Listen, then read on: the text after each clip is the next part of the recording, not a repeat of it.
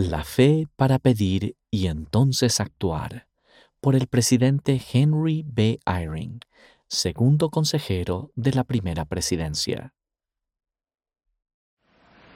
Mis amados hermanos y hermanas, estoy agradecido por la oportunidad de dirigirme a ustedes en esta sesión del sábado por la noche de la conferencia general. Al presentar la conferencia esta mañana, el presidente Russell M. Nelson dijo que la revelación pura para las preguntas del corazón hará de esta una conferencia gratificante e inolvidable. Si aún no han buscado la administración del Espíritu Santo, para ayudarlos a escuchar lo que el Señor desea que escuchen durante estos dos días. Los invito a que lo hagan ahora. Yo he procurado esa bendición al prepararme a fin de recibir revelación para este momento con ustedes. Mi oración sincera es que ustedes puedan recibir esa revelación de Dios. La manera de recibir revelación de Dios no ha cambiado desde los días de Adán y Eva. Ha sido la misma para todos los siervos llamados por el Señor, desde el comienzo hasta la actualidad. Es idéntica para ustedes y para mí. Siempre se hace mediante el ejercicio de la fe. El joven José Smith tuvo la fe suficiente para hacerle una pregunta a Dios, creyendo que Él atendería su necesidad sincera. La respuesta cambió el mundo.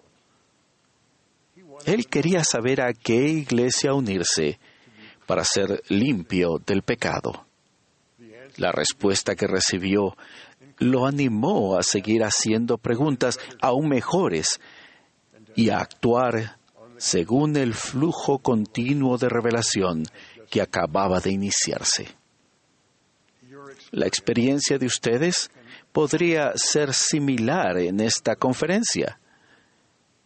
Ustedes tienen preguntas para las que buscan respuestas y al menos disponen de la fe suficiente para tener la esperanza de que recibirán respuestas del Señor por medio de sus siervos no tendrán la oportunidad de preguntar directamente a los discursantes, pero sí pueden preguntar al Padre amoroso en oración.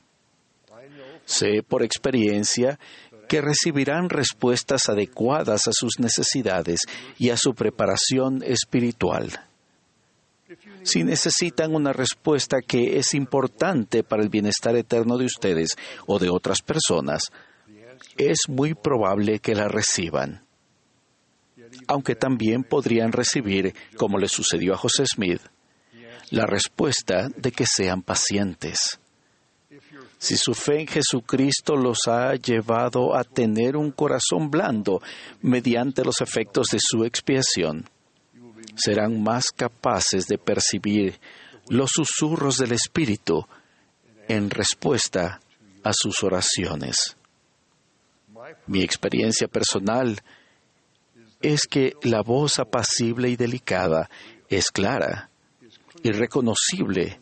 En mi mente siento una tranquilidad interior y me someto a la voluntad del Señor. Esa sensación de humildad responde a mis preguntas cuando viene a la oración y digo, no se haga mi voluntad, sino la tuya. Y siento la humildad que el Señor ha descrito. No se haga mi voluntad, sino la tuya. Este proceso de revelación es la razón por la que esta conferencia oirán a los discursantes enseñar lo que se llama la doctrina de Cristo. Recibimos revelación en proporción al grado en que hayamos procurado introducir la doctrina de Cristo en el corazón e implementarla en nuestra vida. Recordarán que en el libro de Mormón, Nefi nos enseñó que la fe en Jesucristo es la clave para recibir la revelación de la verdad y para tener la confianza en que estamos siguiendo las indicaciones del Salvador. Nefi escribió las palabras siguientes siglos antes del nacimiento de Cristo. Los ángeles hablan por el poder del Espíritu Santo, por lo que declaran las palabras de Cristo.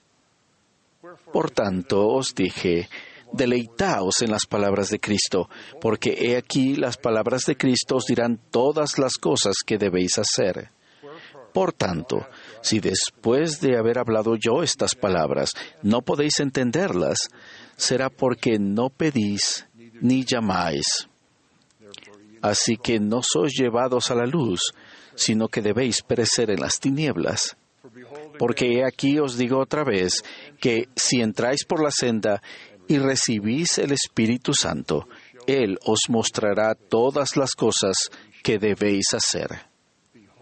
He aquí, esta es la doctrina de Cristo. Y no se dará otra doctrina, sino hasta después que Él se os manifieste en la carne. Y cuando se os manifieste en la carne, las cosas que Él os diga, os esforzaréis por cumplir. El Señor nos hablará por medio de sus siervos, tanto hoy como en los días venideros. Él nos dirá lo que debemos hacer. El Salvador no nos grita sus mandatos, tal y como le enseñó a Elías el profeta. Y él le dijo, sal fuera y ponte en el monte delante de Jehová. Y he aquí que Jehová pasaba, y un grande y poderoso viento rompía los montes y quebraba las peñas delante de Jehová.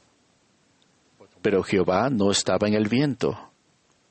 Y tras el viento, un terremoto. Pero Jehová no estaba en el terremoto. Y tras el terremoto, un fuego. Pero Jehová no estaba en el fuego. Y tras el fuego, una voz apacible y delicada. Oír esa voz dependerá de nuestra fe en Él. Con fe suficiente, pediremos instrucciones con la intención de ir y hacer lo que Él nos pida. Habremos desarrollado la fe para saber lo que sea que Él nos pida. Bendecirá a los demás y podemos ser purificados en el proceso gracias al amor que Él tiene por nosotros. Así como nuestra fe en Jesucristo nos habrá llevado a acudir al Padre en busca de respuestas, esa fe también habrá proporcionado suficientemente el toque delicado del Salvador para que oigamos sus instrucciones y tengamos la determinación y el ánimo de obedecer. Entonces, aunque la obra sea difícil, entonaremos gozoso el himno, Dulce tu obra es, Señor.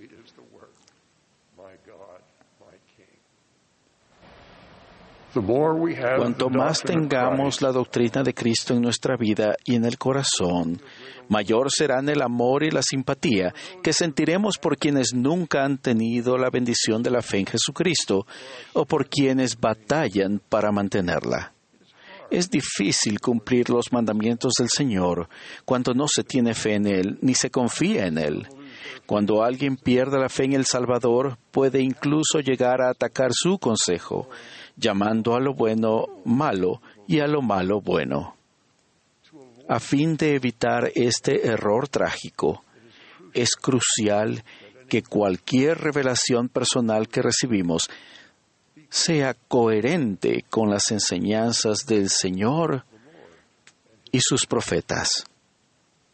Hermanos y hermanas, se requiere fe para ser obedientes a los mandamientos del Señor. Se requiere fe en Jesucristo para servir a los demás por Él. Se requiere fe para salir a enseñar su Evangelio y ofrecerlo a la gente que tal vez no sienta la voz del Espíritu e incluso niegue la realidad del mensaje. Mas, cuando ejercemos nuestra fe en Cristo y seguimos a su profeta viviente, la fe aumentará en todo el mundo. Debido a la tecnología, quizás más hijos de Dios oigan y reconozcan su palabra en este fin de semana que durante otros dos días de la historia. Con mayor fe en que esta es la iglesia del Señor y su reino en la tierra, más miembros pagan el diezmo y donan para ayudar a los necesitados, aun cuando ellos mismos tengan pruebas. Con fe en que son llamados por Jesucristo, los misioneros en todo el mundo han encontrado maneras de superar los desafíos provocados por una pandemia y lo han hecho con valor y buen ánimo. Y por haberse esforzado un poco más, su fe se ha fortalecido. Hace ya mucho tiempo que la oposición y las pruebas son un vivero para que crezca la fe. Siempre ha sido así, en particular desde el comienzo de la restauración y la fundación de la Iglesia del Señor. Lo que el presidente George. Cannon dijo hace mucho tiempo es verdadero hoy y lo seguirá siendo hasta que el Salvador venga en persona para dirigir su iglesia y a su pueblo. La obediencia al Evangelio permite a la gente tener una relación estrecha e íntima con el Señor. Se establece una conexión estrecha entre los hombres en la tierra y nuestro gran Creador en los cielos. Otorga a la mente humana un sentimiento de confianza perfecta en el Todopoderoso y en su disposición para escuchar y responder las súplicas de quienes confían en Él. Esta confianza tiene un valor incalculable durante las pruebas y las dificultades. Las personas y los pueblos podrán tener tribulaciones, pero podremos vernos amenazados por los desastres y podrá parecer que perdemos toda esperanza humana. Mas cuando la gente hace uso de los privilegios que se obtienen al obedecer el Evangelio, se hallan en un lugar seguro. Sus pies permanecen sobre una roca inamovible. Testifico que la roca sobre la cual nos encontramos es nuestro testimonio de que Jesús es el Cristo, que esta es su iglesia, que Él dirige en persona y que el presidente Russell M. Nelson es su profeta viviente en la actualidad. El presidente Nelson busca y recibe dirección del Señor. Él es para mí un ejemplo de cómo procurar esa dirección con la determinación de obedecerla. Esa misma determinación para ser obediente a la dirección del Señor se halla en el corazón de todo el que ha discursado o va a discursar, orar o cantar en esta conferencia general de su iglesia. Ruego que todos los que en cualquier lugar del mundo vean o escuchen esta conferencia sientan el amor que el Señor tiene por ellos. El Padre Celestial ha contestado mi ruego de que yo pudiera sentir, aunque fuera una pequeñísima parte del amor que el Salvador siente por ustedes, así como su amor por su Padre Celestial, que también es nuestro Padre testifico que Jesucristo vive. Él es nuestro Salvador y nuestro Redentor. Esta es su iglesia. Él está a la cabeza. Él, junto con su Padre Celestial, se apareció en persona a José Smith en una arboleda de Nueva York. El Evangelio de Jesucristo y su sacerdocio fueron restaurados por medio de mensajeros celestiales. Sé, por el poder del Espíritu Santo, que es verdad. Ruego que ustedes puedan tener ese mismo testimonio. Ruego que le pidan al Padre Celestial la fe en Jesucristo que necesitan para hacer y observar los convenios que permitan que el Espíritu Santo sea su compañero constante. Los dejo con mi amor y testimonio en el sagrado nombre de Jesucristo. Amén.